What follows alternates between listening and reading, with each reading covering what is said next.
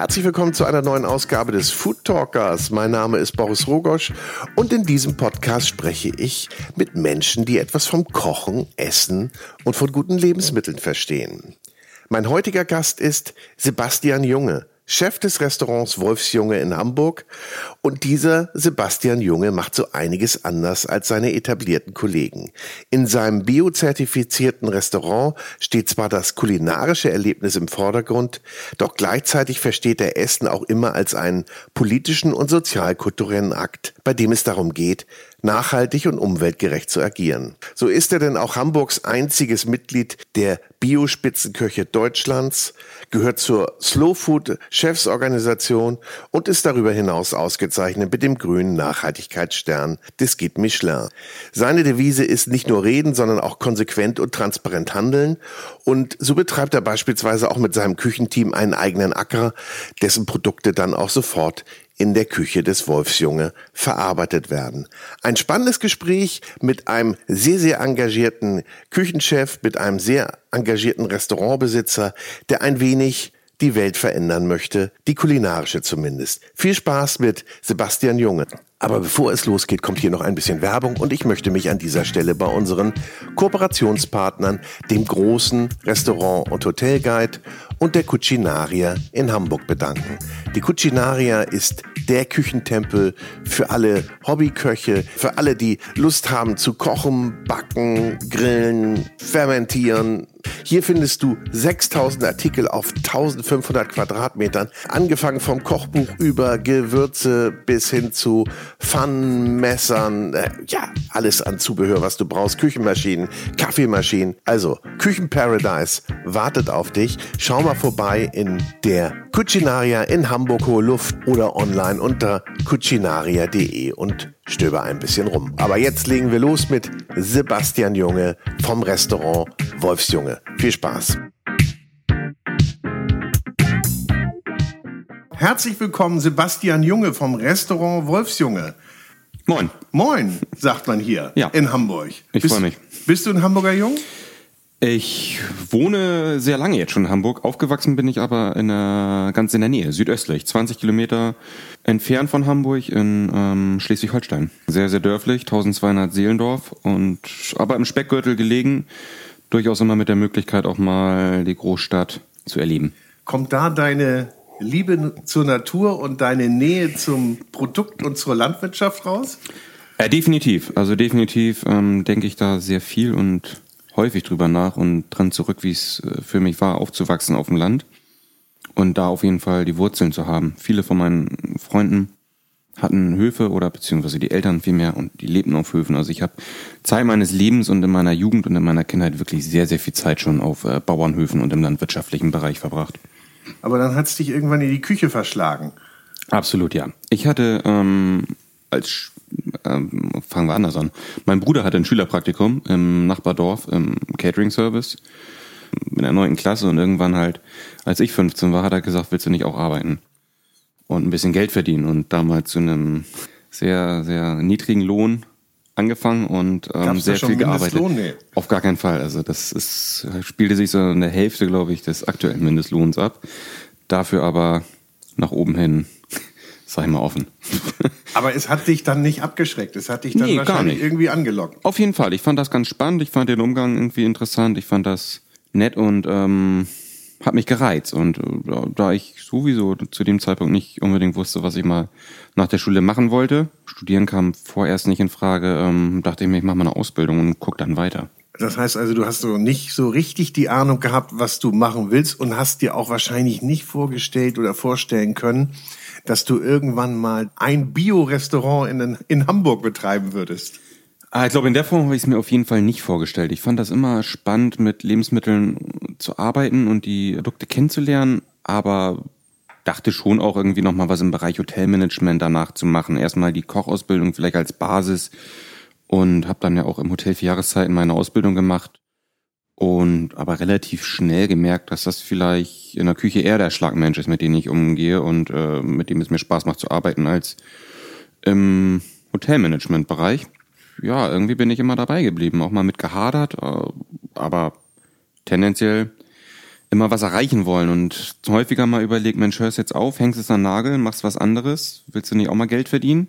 Aber immer zu einem Zeitpunkt gewesen, wo ich gesagt habe, nee, irgendwie fühlt sich das noch nicht fertig an. Und ich will wenigstens mal das erreichen. Und dann hat man sich das nicht so vorgestellt. Und der Wunsch, konsequent das umzusetzen an Nachhaltigkeit, was man selber privat lebt, der war schon immer da. Und im Laufe der Karriere und der beruflichen Karriere merkt man ja schon, dass das nicht unbedingt möglich ist, wenn jemand anders das Sagen hat und ähm, über viele Prozesse und auch über ähm, finanzielle Aspekte bestimmt. Mhm. Das heißt dann, das, was du in den Küchen erlebt hast, in denen du gearbeitet hast, war dann nicht das, was du selber an Nachhaltigkeit gelebt hast, privat? Auf gar keinen und Fall. Und das passte für dich nicht zusammen? Nee, auf gar keinen Fall. Also das muss man relativ klar trennen zwischen der ähm, handwerklichen den handwerklichen Aspekt, den man vermittelt bekommen hat, und der Produktqualität und dem Produktursprung. Also ich habe immer in sehr guten Läden gearbeitet, immer mit tollen Köchen zusammengearbeitet, die viel Wissen ums Handwerk und um die Produktzubereitung und Co. vermitteln konnten. Aber in so gut wie keinem Restaurant, mit wenigen Ausnahmen, ähm, zum Beispiel von der Gutsküche oder dem damaligen Lokal 1, ging es um Produktqualität und Produktursprung. Also da ging es vielmehr darum, was ich am Ende mit dem Produkt, von dem ich nicht weiß, woher es gekommen ist, was kann ich damit anstellen so und wie kann ich da vielleicht noch den einen Schaum draus basteln oder ein Gel draus machen, was ja auch echt spannend ist. Aber ich fand immer viel, viel interessanter, wo kommt's her? Und ich, was mich abgeschreckt hat, so ein bisschen eine Ausbildung, dass wenig hinterfragt wurde von Ursprung und Qualität. Man hat halt nachts einen Großhändler angerufen. Da saßen dann ein paar, paar Leute an, an den Apparaten, haben die Bestellungen aufgenommen und nächsten Tag stand das Ding auf dem auf dem Plastikrolli im Kühlhaus und man hat die Ware verräumt und ja, das fand ich irgendwie so gar nicht sexy. Aber da ging es ja auch um Qualität, dass die Qualität der Ware gut ist, die dort ankam. Aber die Herkunft war dann und die mm, ja. Produktion war nicht so, ich sag mal, was im Fokus war. Ja, ich sag mal, der Qualität ist ja immer von verschiedenen Merkmalen geprägt und sag ich mal, Gemüsegroßhandel ist halt auch die gleich die Uniformität eines Gemüses ein Qualitätsmerkmal und ähm, auch die Gleichheit des Geschmackes. Und der ist ja nicht immer hervorragend und ähm, da wird ja abgewogen. Und ich finde, dass es immer qualitative Produkte gab, aber man muss auch beachten, welche Parameter als Qualitätsmerkmal irgendwie angesehen wurde. Nun sagen ja viele, also regionale Produkte oder die Herkunft zu kennen ist das eine, mhm. aber Regionalität und Saisonalität um jeden Preis funktioniert nicht, weil wenn die Qualität oder der Geschmack auf der Strecke bleibt, dann äh, bringt das alles nichts. Aber du sagst ja, das lässt sich wunderbar miteinander vereinbaren. Ja, ich sag mal, ähm, ich kann das auf jeden Fall nachvollziehen, wenn man sagt, um jeden Preis ist das absurd und auch nicht denkbar. Es ist immer die Frage, wie baue ich das drumherum? Also wir sind ja nicht so dogmatisch zu sagen, bei uns gibt es keinen Kaffee und keinen Wein und wir arbeiten auch gerne mal mit Vanille und haben Gewürze im Haus. So ist das gar nicht. Es ist halt nur so, dass wir nicht gerade mit den Produkten um uns werfen, die dann von sehr weit herkommen, Flugmangos oder sonst was, ne? sondern es ist auch die Frage, muss ich das Produkt, das es bei mir nicht in ausreichender Qualität äh, gibt in meiner Region, und ich sag mal so einen Umkreis von 200 Kilometern vielleicht, muss ich das dann anbieten. So, und wenn bei mir gerade kein toller Steinbutt äh, in der Ostsee oder Nordsee zu fangen ist, muss ich dann äh, bretonischen auf die Karte nehmen, auch wenn er lecker ist. Also das ist ist die Frage, gibt es nicht gerade einen anderen Fisch, der toll ist? Und von daher, auch da muss man irgendwie hinterfragen und überlegen, ist es immer das um jeden Preis? Und ich brauche mhm. es eben nicht immer um jeden Preis. Okay, aber bleiben wir mal bei der Frage. Also das heißt, der kommt dann nicht aus der Bretagne, sondern dann gehst du auf einen anderen Fisch. Ja, dann gehe ich auf einen anderen Fisch, also genau. Das, das also, ist dann ja, das ist Gesetz. Also bei uns ja. ist so eine sehr, sehr hohe Fluktuation an ähm, Fischen, sage ich mal, weil wir da in engster Abstimmung mit ähm, unserem Fischlieferanten stehen und der wirklich äh, uns immer tagesaktuell sagt, was man jetzt gerade nehmen sollte und ähm, was sich lohnt. Und da gucken wir immer, dass wir Ost- und Nordseefische primär den Vorzug geben. Ja, das ist, deswegen ist es zum Beispiel bei uns sehr häufig einfach auch nur als Tagesfang deklariert auf der Karte und das kann innerhalb von einer Woche, kann das drei verschiedene Fische sein, je nach Angebotslage. Das erfordert natürlich auch eine extrem hohe Flexibilität in der Küche. Ne? Ja, auf wie, jeden Fall. Wie, wie, also ich meine, jeder Fisch wird natürlich anders verarbeitet und braucht sicherlich dann auch noch eine etwas andere Komposition. Aber das ist ja wahrscheinlich gerade das, was es ausmacht und worauf ihr auch Lust habt. Was natürlich das Ganze nicht einfacher macht, sondern sehr viel aufwendiger. Aber dem stellt ihr euch. Absolut, ja. Ich, äh, unsere ganze Küchenbrigade ist irgendwie schon darauf ausgelegt, dass sie flexibel und spontan arbeiten können. Und eben die, das Handwerkliche mal als, als äh, straffe Basis haben. Und von daher sind wir gut organisiert in der Küche und ähm, teilen uns die Aufgaben gut zu, was natürlich auch dem ähm, Konzept geschuldet ist oder was extrem vonnöten ist im Hinblick darauf, dass wir wirklich bei uns einfach auch alles selber herstellen. Das heißt, es gibt klare Aufgabenbereiche und klar kann jeder einen Fisch filetieren, aber in den meisten Fällen macht es halt Person X. Das Person X klingt jetzt so sehr, sehr anonym. Du, du Person X Namen. oder Person 2. Ja, also also in der, in der Regel macht das dann mein Zuschef, weil der im Tagesverlauf das am besten integrieren kann, im Gegensatz zu mir, der vielleicht schon mittags einen Service kocht oder meinem ähm, Chef de Party Dominik, der Mittagsservice kocht. Und ähm, von daher gibt's klare Aufteilungen, jeder kann es, aber ähm, wir strukturieren uns da miteinander sehr gut, dass wir unser wirklich straffes Programm, das wir jeden Tag haben, ähm, auch bewältigen können. Aber wie läuft denn das rein praktisch ab? Also euer Fischhändler, wer ist das? Das ist Sebastian Bayer Der aus Sebastian Burnsen. Bayer, den genau. haben wir ja auch schon im, Ja. im Food Talker natürlich. Ganz also genau. Sebastian sagt, ich habe jetzt, ich, ihr kriegt kein, ihr kriegt kein Steinbutt, aber ich habe eine ganz geile Meeresche. Genau. So. Und was läuft dann bei euch in der Küche ab? Steinbutt runter, Meeresche rauf. Ja, in der Regel gucken wir, wie es passt es noch vom, von der Gartechnik her zu den Beilagen, die wir uns dafür gedacht haben. Es ist immer noch ein, das Garverfahren, das wir beim Steinbutt hatten, was in der Regel immer eine Geschichte aus der Pfanne ist. Passt das zur Meeresche oder flambieren wir da lieber und darum basteln wir dann oder passen die Beilagen gegebenenfalls an. Wir sind aber auch so, dass wir sagen, wir probieren das einfach mal und nicht zu verkopft daran gehen. Also es ist nicht so, dass wir dann ähm, auf einmal alles umschmeißen müssen, sondern wir passen vielleicht Nuancen eher an. Das ist dann wahrscheinlich auch das, was in anderen Küchen gar nicht möglich ist, nicht? Natürlich auch im gewissen Rahmen, weil es gibt natürlich immer mal Engpässe, aber bei euch ist das ja nicht die Ausnahme, sondern die Regel. Ja, genau. Also das ist vieles dem Konzept geschuldet, dass wir A, unsere Speisekarte sehr allgemein halten, häufig dann nur zu, Zutaten nennen oder und auch keine ähm, Zubereitungstechniken, weil wir auch einfach darauf spontan ähm, reagieren wollen, können und müssen. Und zum anderen, wenn wir jetzt ein ganzes Tier verarbeiten, ein ganzes Lamm verarbeiten, so dann steht halt auch einfach nur drauf, dass es das Lamm gibt, weil ähm, die Keule reicht nur eine bestimmte Weile. Es kann nicht jeder ein Stück Rücken oder vom Filet haben, das ist ganz klar. Und meistens gibt es irgendwas Geschmortes aus der Schulter oder von der Stelze dazu. Das heißt, wir müssen uns da schon den flexiblen äh, Spielraum lassen, zu sagen, es gibt das Produkt und dann lasst euch mal überraschen, wie wir es machen und eben auch, wie, wie, in welcher Form wir es darbieten. Und der Gast kommt immer damit klar? Ja, Habt ihr den Gast schon dahingehend so ein bis. bisschen er- erzogen, in Anführungsstrichen, oder? Ich sag mal, es, die Gäste, die damit nicht klarkommen, werden auf jeden Fall weniger, was natürlich auch mit unserem Ruf und dem der Presse oder dem der Aufmerksamkeit, die unser Konzept genießt, äh, zu tun hat. Das heißt, wir bekommen schon auch immer mehr Leute, die sich ganz explizit darauf einlassen können und ähm, auch sich darauf einlassen können, dass es abends zum Beispiel nur ein festes Menü gibt. Und ähm, klar, gibt's immer Gäste, die kommen damit nicht klar, die möchten vielleicht auch dann nicht das Lamm haben, sondern wünschen sich was anderes und es ist aber auch genau dann an uns, äh, darauf flexibel reagieren zu können, weil wir wollen nicht um jeden Preis unseren, unsere Vorstellungen und Ideale auf die Speisekarte bezogen durchsetzen, sondern wir wollen jedem Gast auch am Ende einen genussvollen, schönen Abend bereiten. Und ähm, mir ist da relativ wenig mitgeholfen, wenn ich irgendwas um einen Preis durchsetze, um jeden Preis durchsetze und einen Gast damit verärger, der womöglich keinen schönen Abend hat und jeder weiß, glaube ich, wie nervig ein Abend sein kann, wenn man auf dem falschen Fuß startet und dann verbringt man den Abend im Restaurant und gibt das Geld dafür aus. Mag das noch nicht mal irgendwie alles gegessen haben und also von daher sind wir immer flexibel genug, bieten Alternativen und wollen jedem auch der we- weniger flexibel ist einen tollen Abend bereiten. Nun wissen aber auch eure Gäste natürlich auch mittlerweile, worauf sie sich einlassen. Nicht? Weil das Thema oder das Prädikat Bio-Restaurant, dann nicht zuletzt der grüne Stern vom Guide Michelin und andere Auszeichnungen und andere Prämierungen in dieser Richtung sagen ja auch ganz klar, was man bei euch zu erwarten hat. Ja, das war das war sicherlich nicht von Anfang an so. Also ich habe das Bistro übernommen, damals ein Bistro sag ich's.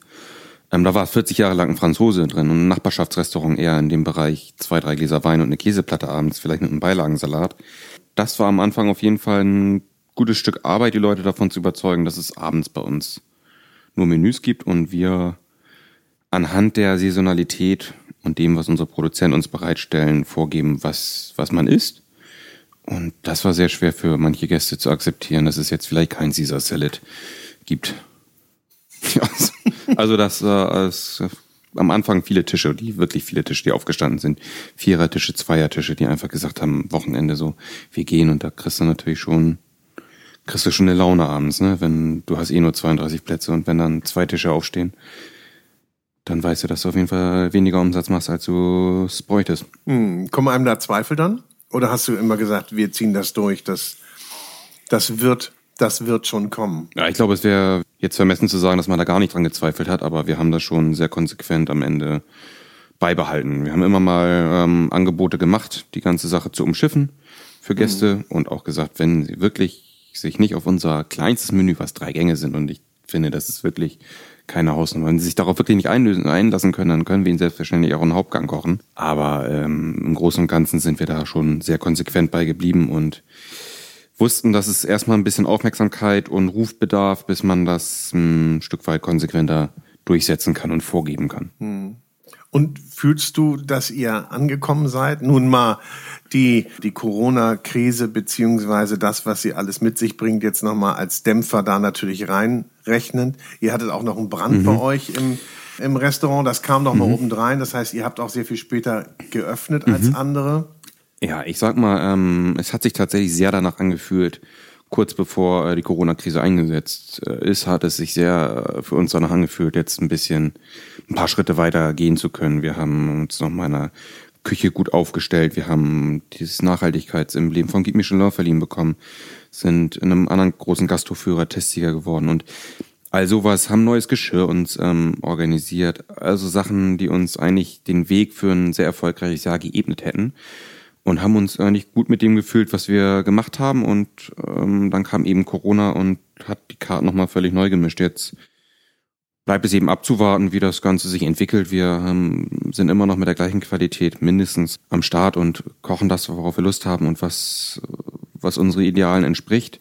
Ich glaube, es macht es jetzt sehr schwer zu sagen, jetzt kommt man gerade an oder ist angekommen, weil die Situation einfach so eine ungewisse ist. Mm, und ich mm. glaube, das geht ganz vielen in der Gastronomie so und ich bleibt nichts als abzuwarten und zu gucken, wie man das Ganze meistern kann. Und für mich ist es, dass ich bin häufig gefragt worden, wie es jetzt weitergeht, ob es weitergeht und so weiter. Und das Ob habe ich schon immer direkt abgefunken, weil für mich ist es alternativlos derzeit. Ich bin jetzt nicht, komme jetzt nicht aus einem Elternhaus, wo, wo man mir das Restaurant irgendwie vor die Nase gesetzt hat und gesagt hat, hier mach mal und das hast du noch, das hast du noch als Spielgeld, sondern ich habe mich dann dafür natürlich auch ein Stück weit verschuldet und gesagt, okay, ich glaube an diesen, diese Idee, ich möchte diese Idee verwirklichen und den Traum leben.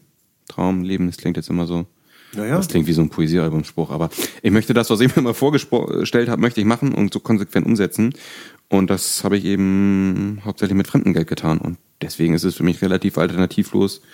Kann jetzt nicht sagen, ich schließe die Bude ab und sage, Mensch, das war jetzt zwei Jahre ganz nett, aber ich guck mal, was als nächstes kommt. Von daher bin ich daran zwangsläufig erstmal ein bisschen gebunden, aber natürlich auch meiner Idee und meinen, meinen Vorstellungen verpflichtet. Ist denn da irgendwas, wo du dann gesagt hast, wir müssen jetzt vielleicht doch noch was anders machen oder wir müssen uns irgendwie anders auf die Situation einstellen oder sagst du weiter durch, unser Konzept ist das Richtige und wir müssen einfach nur die Botschaft noch ein bisschen weiter raustragen und mehr ja, Follower finden unserer Idee?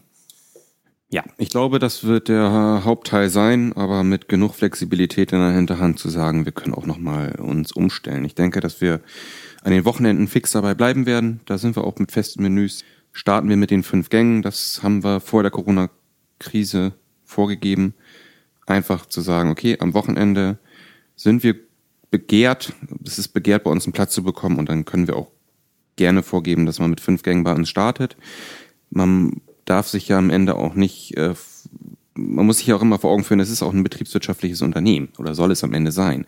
Und unser Platz ist nun mal einfach, muss so viel wert sein den Abend. Mhm. Und wenn jemand der Meinung oder wenn jemand ein kleineres Budget hat oder das nicht ganz nachvollziehen kann, dann ist er herzlich eingeladen, halt unter der Woche zu kommen, wo wir deutlich flexibler sind, wo wir auch ein Angebot für, dass sich eher Leute mit ähm, weniger finanziellen Einkommen, Studenten ähnliches richtet, sagen, wir haben jetzt ein kleines Tischlein deck dich und dann kommen da drei Gänge zum Teilen auf den Tisch und auch das geben wir vor und sagen, hier könnt ihr mal in unsere Küche reinschnuppern.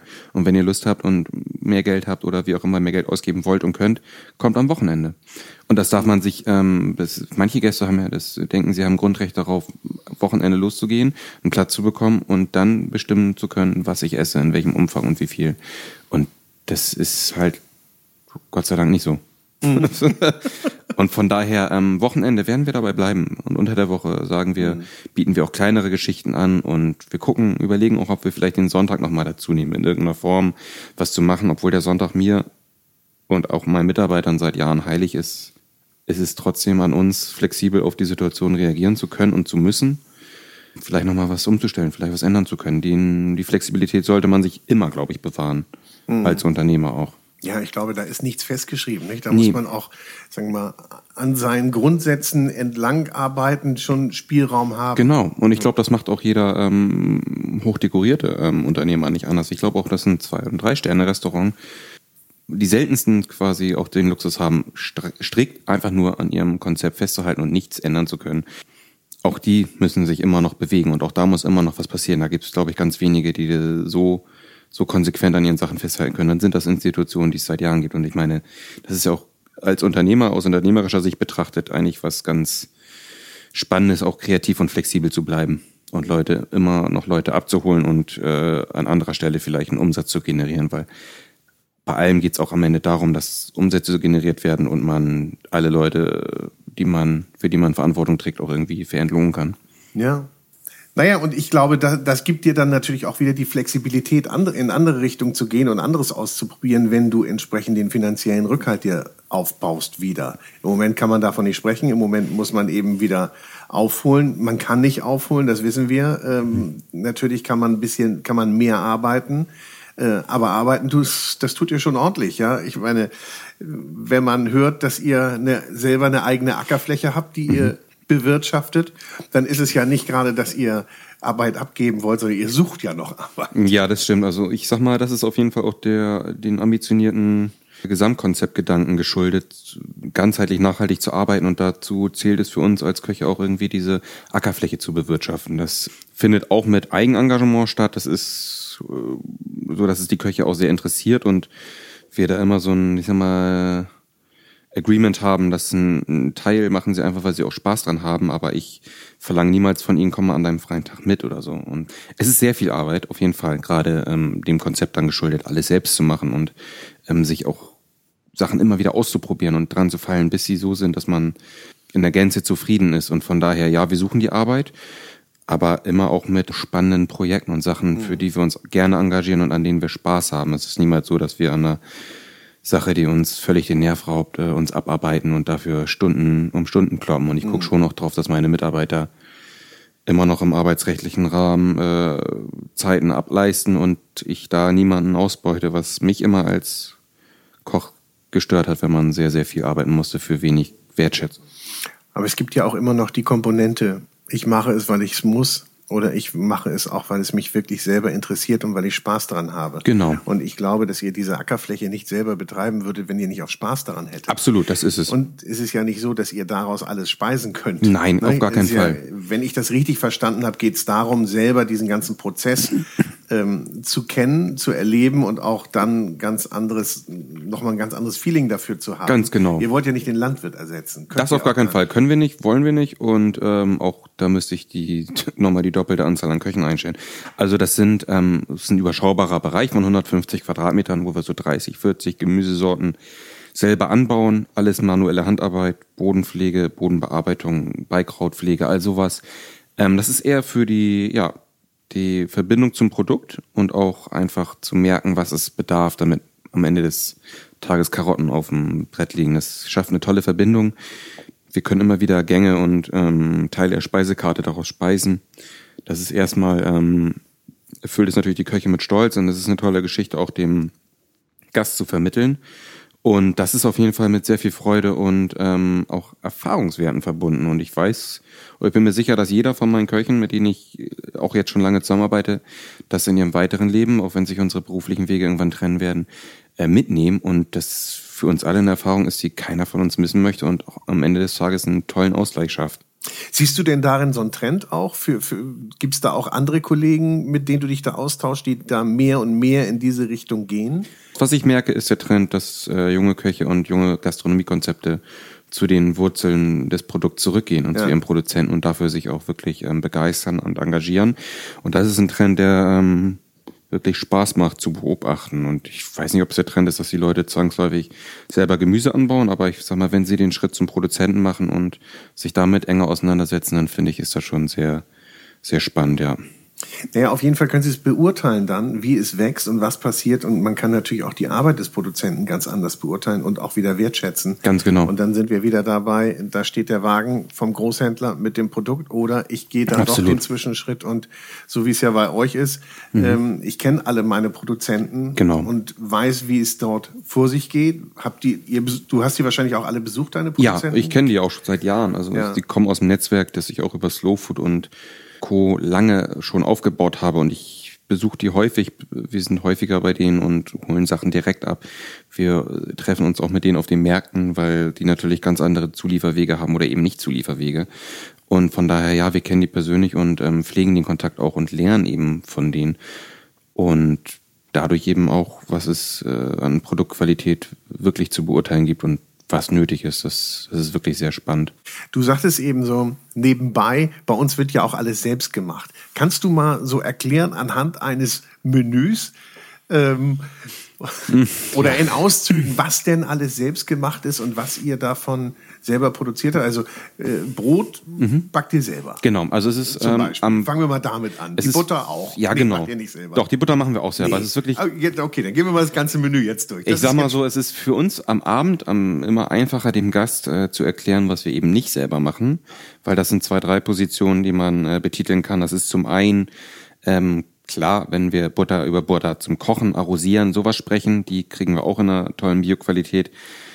Ähm, Creme fraiche und falls mal ein Käse, also ein gereifter Käse, den Weg auf unser Menü findet, dann ist das auch nicht aus unserer Herstellung, weil wir da nicht die Möglichkeiten für haben.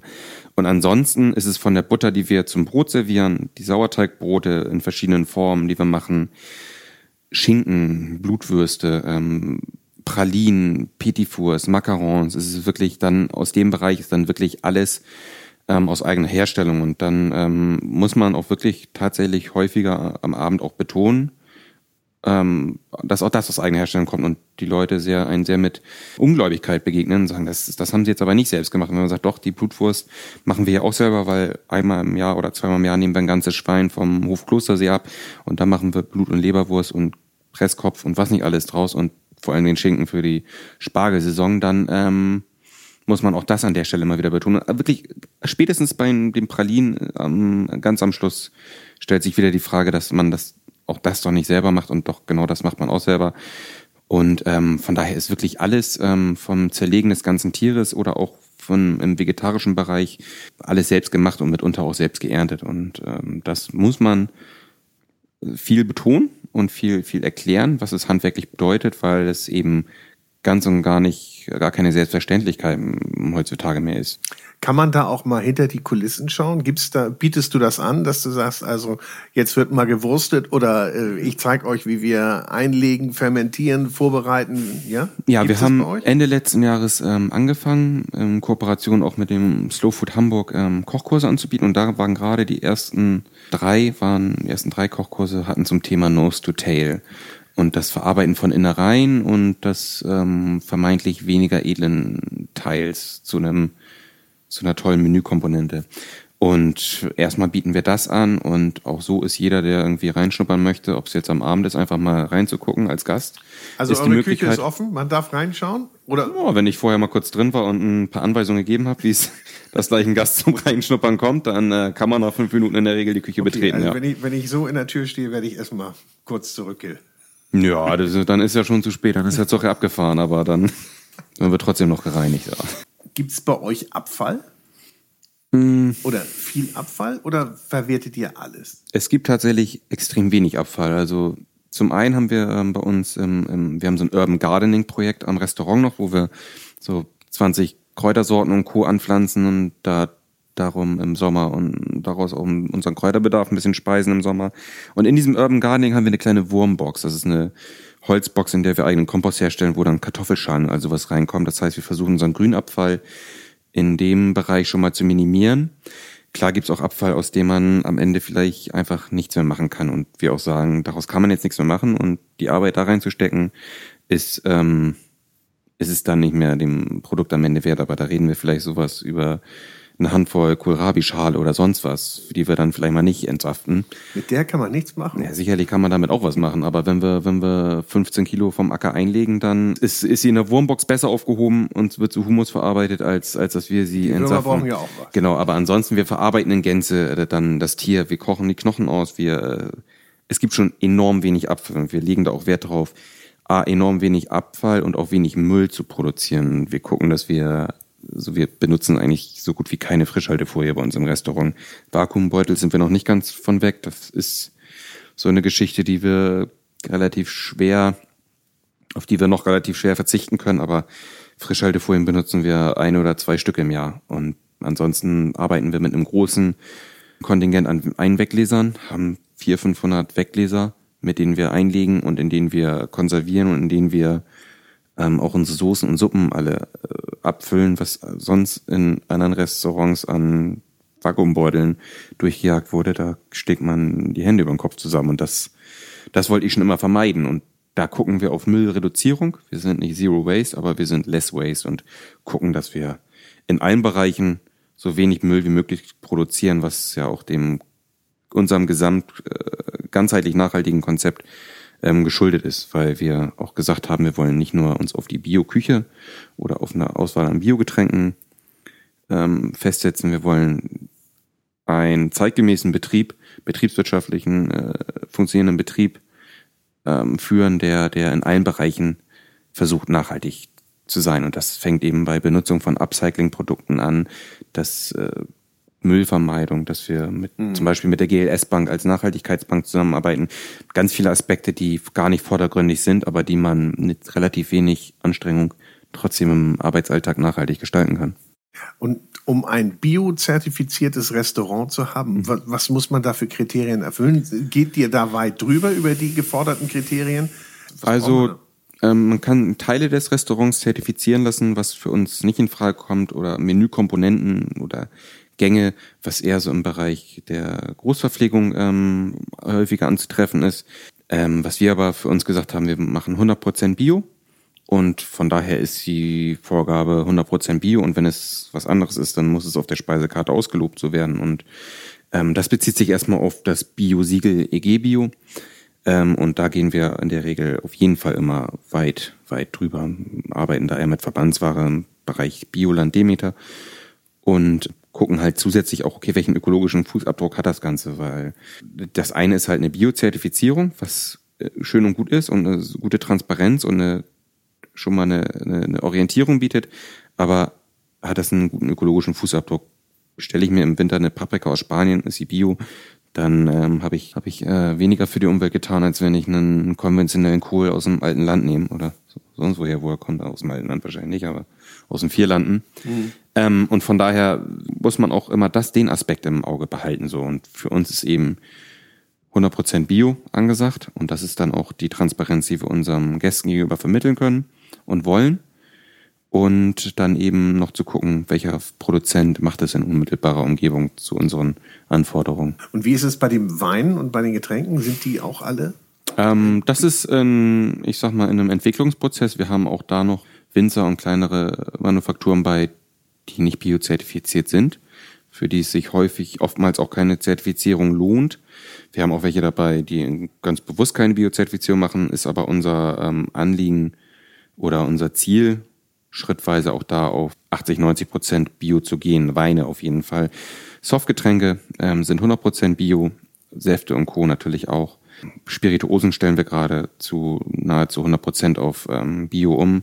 Und ansonsten haben wir da eine, beim Wein sind wir vielleicht so 50 Prozent dabei und sind da immer im, im, ich sag mal, in der Entwicklung, da auch das dahingehend ähm, umzustellen. Glaubst du, dass das Schule macht? Glaubst du, dass das mehr wird in der Gastronomie? Oder glaubst du, da gibt's, ich will das jetzt gar nicht als elitär abtun, aber gibt's da eher, ich bleib mal dabei, du kannst das gerne gleich gegen angehen, gibt's da so eine elitäre Gruppe, eine kleinere Zielgruppe und gibt's dann lange, lange nichts und dann eine, die große Masse, die sagt, mir doch egal, woher das kommt, Hauptsache es schmeckt und es ist günstig? Mm, Ich fürchte, das ist häufig so, ja. Aber ähm, ich würde es anstatt elitär vielleicht politisch eher bezeichnen, weil viele, die sich ernsthaft mit der ähm, Thema Nachhaltigkeit, Bio und nachhaltige Lebensmittel, Umwelt, umweltgerechter Genusskultur, nenne ich es immer, ähm, auseinandersetzen, die haben auch ähm, Interesse daran, politisch was ähm, zu bewegen. Und jetzt äh, finde ich das natürlich ähm, spannend und erstrebenswert, das irgendwann zum Standard zu machen. Ich habe es bei äh, dem Regionalpapst, wie ich es hörte, ähm, Thomas Sampel im, im Food Talker gehört, dass es ja schön, wäre, schön wäre, wenn... Ähm, ich hörte auch davon. Ja, ich, ich muss, ich habe die Folge gehört, ich musste, es hat mir ein Schmunzeln abgerungen. Ich fand super. Ähm, wäre schön, wenn die Bezeichnung von Bio überflüssig wäre und jeder einfach nachhaltig arbeiten würde und eher das zutage treten würde oder deklarierungspflichtig wäre, was, was der Umwelt oder dem, der Gesundheit schadet. Das ja, von daher kann ich dieses, kann ich dieses Anliegen von Thomas Sampel ähm, sehr gut nachvollziehen vom Biopropheten, möchte ich jetzt sagen. Biopropheten hast jetzt ist immer eine neue Schöpfung jetzt. Ich bin, im, ich bin im, ich wollte unbedingt im biblischen Bereich bleiben, ja. nach dem Regionalpapst. Wir rufen ihn gleich mal an. ja, würde mich freuen. Was sagt der Prophet dazu? Ja, ich, ähm, ich hatte gerade ein Event mit ihm zum Tag der nachhaltigen Gastronomie. Und da kamen eben zum Beispiel auch sechs norddeutsche Köche zusammen, die sich im Bereich der Slow Food Chefs Alliance sehr für nachhaltige Lebensmittel ähm, engagieren und eine Botschaft senden. Und von daher hoffe ich und bin der festen Überzeugung, dass es Einzug erhält in der ähm, Gastronomie und auch vermehrt und auch immer am Wachsen ist. Aber ich mache mir auch, ich bin kein Tagträumer und mache mir nichts vor, dass das nicht in zehn Jahren alles Friede, Freude, Eierkuchen sein wird. Auch in zehn Jahren wird es so Systemgastronomie geben, die um jeden Preis äh, vom Produzenten äh, den letzten, das letzte Zehntel Prozent abpresst und ähm, Preise diktiert und Produzenten knebelt und unter widrigsten Bedingungen Lebensmittel produziert. Und ich glaube, die Großen ähm, sind bekannt im Land, die das machen. Und gerade, es gibt ja immer wieder die Lebensmittelskandale. Ich hoffe, dass es sich zum Besseren ändern wird, aber es wird auch immer noch genug Leute geben, die Profit aus, aus äh, anderer Leuten Nachteil schlagen. Das bringt mich natürlich auf das Thema Geldbeutel und Kosten. Das Argument vieler ist natürlich immer, Bio ist viel zu teuer, mhm. äh, kann ich mir nicht leisten. Ihr könnt das ja vielleicht, aber äh, wenn ich satt werden will und meine Familie satt machen möchte, dann muss ich günstige Lebensmittel einkaufen. Mhm. Also da kann man zwei Sachen zu sagen. Zum einen ist es eine äh, gemüsebasierte Ernährung im Biobereich auf jeden Fall auch für den eher schmaleren Geldbeutel möglich. Es gibt ja nicht das Grundrecht irgendwie auf den täglichen Fleischkonsum. In der Saison kochen, kochen können und den, ähm, das Wissen um ein bisschen das kleine Einmal-Eins des Kochens hilft einem auf jeden Fall schon weiter mit einem schmaleren Geldbeutel auch im Biobereich einkaufen zu können. Und das andere ist, dass das Problem viel, viel früher wurzelt. Und zwar darin, dass in der konventionellen Landwirtschaft und für konventionelle Produkte gar nicht alle Kosten berücksichtigt sind und äh, externalisierte Kosten einfach äh, nicht mitbezahlt werden, sondern die dann gesamtgesellschaftlich bezahlt werden. Und das sind dann Sachen wie Bodenverunreinigung, wie Übersäuerung von Böden und all sowas, worum die Land biologische Landwirtschaft sich schon verdient macht und sich natürlich auch ein Stück weit bezahlen lässt und eben auch die Arbeitskraft bezahlen lässt und vielleicht auch mal ein Stück weit mehr soziale Gerechtigkeit bezahlen lässt. Und ganz viele Kosten sind im konventionellen Bereich einfach nicht berücksichtigt, die man eigentlich mitbezahlen müsste. Und wenn das der Fall wäre, dann wäre konventionelle Produkte im Vergleich zu Bioprodukte, dann wäre das gar kein riesiger Preisunterschied mehr. Aber ich glaube, wir sehen da ja auf jeden Fall einen Wandel im Bewusstsein. Auch nochmal Herrn Sampel äh, zitierend, der ja. da sagt, da, da passiert auch was und die auf Tore sind offen. Das war ja schon ja groß gedacht. Und ja. Äh, ich glaube es aber auch. Ich glaube auch, dass da was passiert und ähm, dass da ein anderes Bewusstsein ist. Es gibt mehr Leute, die kochen, die sich damit auseinandersetzen, bewusster einkaufen, ähm, mehr auf den Markt gehen und ja, das sich mit dem Produkt auseinandersetzen. Und da seid ihr mit dem Restaurant Wolfsjunge natürlich auch so, so mitten Vorreiter, um zu sagen, es geht so. Und hier ist eigentlich die Blaupause, wie man das macht. Und wie du sagst, es gibt immer noch mal eine Steigerungsstufe. Aber siehst du das so als ein der großen Foodtrends an? in der Gastronomie oder würdest du sagen, gibt so viele, das ist wieder einer von vielen, aber nicht der große? Ich glaube, ähm, das Wort Trend impliziert schon so eine Kurzlebigkeit. Ich würde einfach hoffen, dass es auch im Bereich Gastronomie zur Normalität wird wieder und gar nicht, gar kein Trendbewusstsein gibt, sondern Bewegung. Ja, es ist ein ganz normales, äh, ganz normales äh, Unterfangen wäre, weil man muss sich auch nichts vormachen, dass äh, alles, was die Lebensmittelindustrie geschaffen hat in den letzten 50 bis 70 Jahren, man kriegt, kriegt man natürlich nicht mit dem Fingerschnippen abgeschafft oder, ähm, oder umgestellt. Und von daher ist es auch einfach ein gesamtgesellschaftlicher Prozess, der erstmal wieder durchlebt werden muss und der definitiv länger geht als eine Generation. Und man hat jetzt in den letzten Jahren mitbekommen, dass solche Themen miteinander verknüpft sind. Klimawandel, Landwirtschaft, ähm, gesellschaftliche Verantwortung. Und das genießt mehr Aufmerksamkeit, muss es auch. Und da wird ein Umdenken stattfinden. Bei dem einen wenig, bei dem einen radikal, bei dem anderen eben weniger. Und es ist aber wichtig, dafür erstmal eine Plattform zu schaffen. Ich meine, wenn wir vor 20 Jahren über Bio gesprochen haben, dann wusste man genau, welches Klischee man sich gerade im Kopf reproduziert. Genau, und da hatte man Bilder im Kopf. Genau, und von daher, okay. von daher ist das ja wichtig, dem auch irgendwie was Jugendliches zu geben und das Ganze irgendwie neu aufzuziehen und zu sagen, Mensch, guck mal, das kann auch irgendwie sexy sein und Landwirte ähm, sind auch mitunter junge Leute, die sich um Böden und um nachhaltige Produkte verdient machen. Und ich glaube, das Ganze darf man auch alles nicht mit dem erhobenen Zeigefinger machen. Ne? Ich meine, Auf muss, gar keinen Fall. Das, das, man muss es erleben, man muss es lernen und ich glaube dann und selber erfahren, dann bringt es am meisten. Absolut, ja. Also so ein Dogmatismus ähm, bringt auf jeden Fall niemanden weiter. Das auch, das, damit sollte man auch keinem begegnen, dem man irgendwo mit äh, oder irgendwo von ernsthaft überzeugen möchte. Ja. Für die, die jetzt nicht unmittelbar ins Wolfsjunge kommen können und einen Tisch bekommen. Magst du uns einmal durchs aktuelle Menü führen und sagen, was mich jetzt erwarten würde? Mhm, also in der Regel ist es so, es ist ein bisschen zweigeteilt bei uns. Wir haben Mittagstisch ein bisschen handfester, nennen wir es, abends das Menü. Also mittags gibt's eher Klassiker. Da gibt's unsere hausgemachten Würste mit, mit Röstkartoffeln. Wir machen unser selbes Sauerkraut natürlich jetzt nicht zu dieser Jahreszeit dazu, aber dann gibt's äh, Pfannengemüse, Klassiker, ne? Also auch ein breites vegetarisches Angebot. Da gibt's mal eine Frittata und äh, vorweg irgendwie eine Krustentiersuppe in zwei oder drei Gängen. Bisschen handfester mit Sachen, die man kennt. Abends sind wir dann ein bisschen ähm, experimenteller oder kreativer unterwegs mit festen Menüs. In der Regel haben wir eine ähm, vegetarische Vorspeise. Das ist jetzt zur Zeit wären es Tomaten mit einem selbstgemachten Frischkäse also hier ein Käseprodukt, das wir selber herstellen und einem Ackerkräuterpesto von unserem Acker. Da gibt's Ackermelde und unsere eigenen Kräutersorten, die wir zu einem, zu einem Pesto oder einem Öl verarbeiten. So, das ist ein leicht, leichter Einstieg, der natürlich auf unser Amüs folgt. Amüs haben wir immer unsere selbstgebackenen Sauerteigbrote mit verschiedenen Kleinigkeiten. Da gibt's mal eine ausgebackene Käsepraline, da gibt's eingelegtes Gemüse.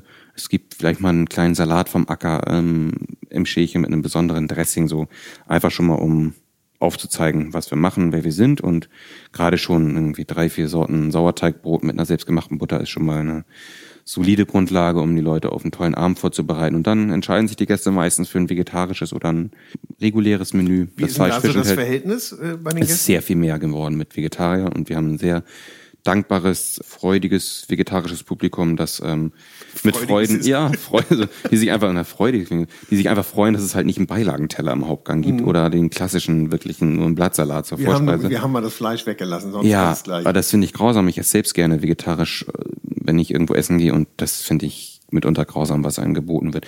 Und von daher ist vielleicht die Gewichtung gerade so 70, 30 Prozent und ähm, auch viele Leute, die regulär Fleisch essen, aber auch das vegetarische Menü bei uns probieren.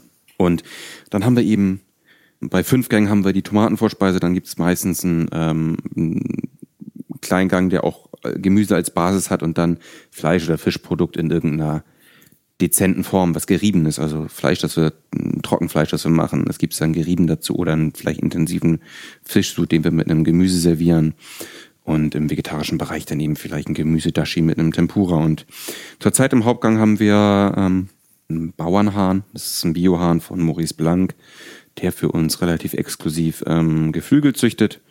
Im Jahr lässt er vielleicht für uns 50 bis 100 Hähne und jeweils 20 Gänse und Enten ähm, aufwachsen und die kriegen wir relativ exklusiv von ihm.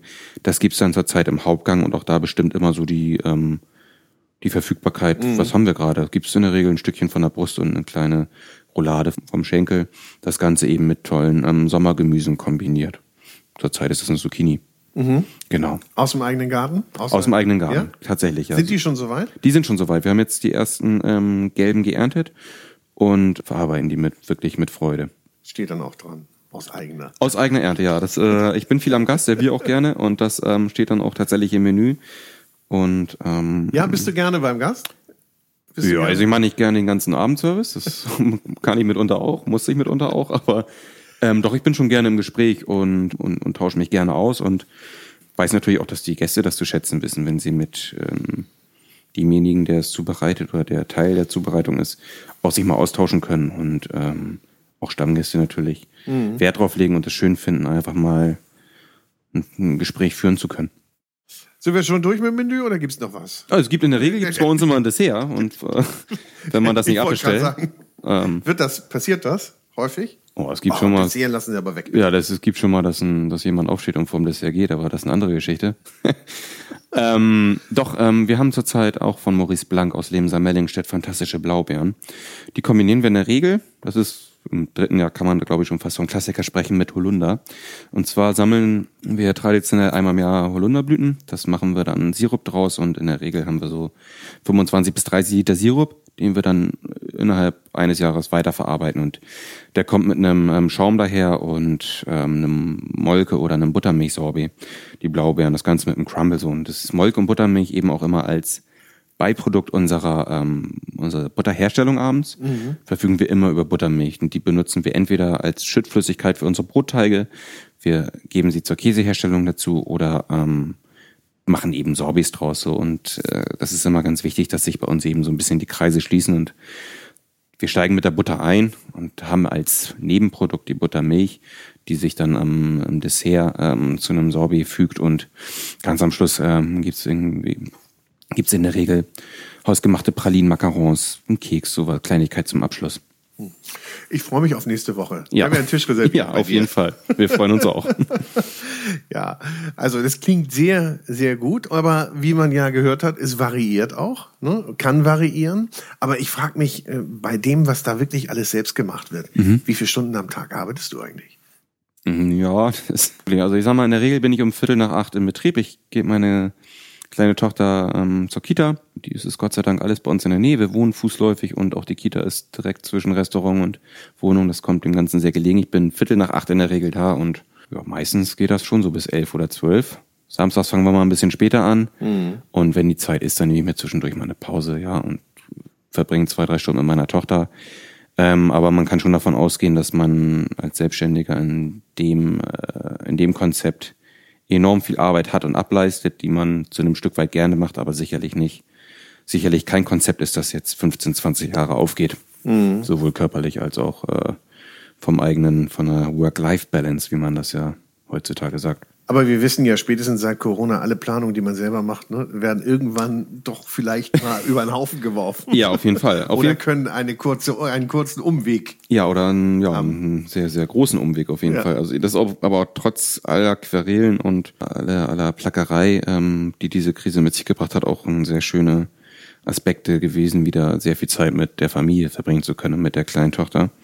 Und das ist wirklich auch äh, etwas, was ich nicht missen möchte und auch als Projekt für das nächste Jahr äh, zu sehen ist, wie kann ich mich nochmal anders aufstellen, um vielleicht auch mal weniger Zeit im Betrieb zu verbringen und andere Sachen delegieren zu können. Das spielt natürlich auch Bereich Ausbildung eine Rolle. Wir kriegen dieses Jahr einen zweiten Auszubildenden dazu, da halten wir auch trotz Corona noch dran fest und ähm, versuchen das auf die Beine zu stellen. Wir haben zusätzlich noch eine Mitarbeiterin von den Elbe-Werkstätten, die uns morgens unterstützt. Dem ersten Jahr standen wir halt von morgens bis abends zu dritt in der Küche und wenn wir Glück hatten, kam am Wochenende ein Spüler dazu und sonst haben wir alles selbst gemacht. Und da ist es natürlich schon ein Luxus und auch spricht für unser Konzept, dass wir aufstocken können. Und das ist auch das Erste, worein ich investiere. Mitarbeiter und ähm, mehr Mitarbeiter, um auch das alles abfedern zu können. Und Ja. jeder von uns freut sich, wenn er einen zusätzlichen freien Abend hat. Und ich freue mich, wenn ich morgens mal wenn ich meine Kleine zur Kita gebracht habe, vielleicht noch mal eine Stunde Sport machen kann und nicht direkt im Betrieb jag, sondern jemand anders vielleicht da ist und dafür den Nachmittag frei hat. Klingt auf jeden Fall, dass da, dass da noch Ziele sind bei dir. Ja, immer. Ist ja, wäre wär, wär schlimm, wenn keine Ziele da wären. Ja, ja. Ich glaube, wir haben das Ende der Fahnenstange noch lange nicht erreicht und ich finde es spannend und schön, wie man zusammen wächst und wie man zusammen sich weiterentwickelt und da sicherlich auch tolle Prozesse und ähm, Entwicklungen durchmacht. Hast du denn ein Lebensmotto, das dich so durch den Tag bringt? Ich finde, das ist ein Lebensmotto auf, ein, auf irgendwie einen Satz oder so runterzubrechen, die Komplexität und die die, das, alles, was das Leben umfasst, finde ich einfach zu, ähm, zu schwer auf den Satz runterzubrechen. Das Lebensmotto, man sollte verschiedene Maximen haben, nach denen man leben sollte. Es kann sein, dass man sich vielleicht sich und andere so behandelt, wie man sich das wünscht, selbst behandelt zu werden, dass man ähm, achtsam durchs Leben geht, dass man Rücksicht aufeinander nimmt, dass man versucht, an einer Gesellschaft zu arbeiten, die auch morgen und übermorgen noch funktioniert und das im gesellschaftlichen Bereich, aber auch im umwelttechnischen Bereich. Und von daher als Lebensmotto vielleicht versuchen, einfach ein vernünftiger Mensch zu sein und kein Arschloch. Das ist aber schon mal.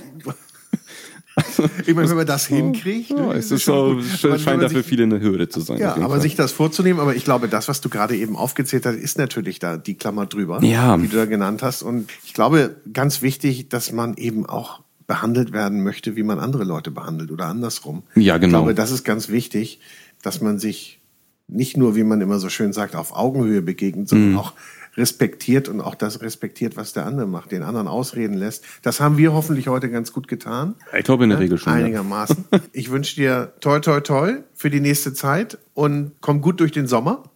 Ja, durch äh, volles Haus. ja, das ist genau das alles wünsche ich mir auch. Und äh, ab und zu mal ein bisschen Zeit, um mit dem Bulli ans Meer zu fahren, dann bin ich schon der glücklichste Mensch auf der ganzen Welt. Ja, Sebastian Junge, vielen Dank ja, schaut mal vorbei im Wolfsjungen. Ja, wir freuen uns drauf und schön, dass ich hier sein durfte. Vielen Dank. Ich bedanke mich. tschüss. Tschüss. So, ich hoffe, euch hat diese Food Talker Episode gefallen. Ihr hattet ein wenig Spaß dabei und ich freue mich natürlich über positive oder, naja, über jede Form von Feedback und Kritik. Und vergesst nicht, diese Folge des Food Talker Podcasts hörtet ihr mit freundlicher Unterstützung des großen Restaurant- und Hotelguides. Ein Guide für Gäste mit Information und Inspiration für Menschen mit Stil und Geschmack. Im Internet findet ihr den großen Guide unter www.der-große-guide.de. Und ich sage Tschüss, bis zum nächsten Mal.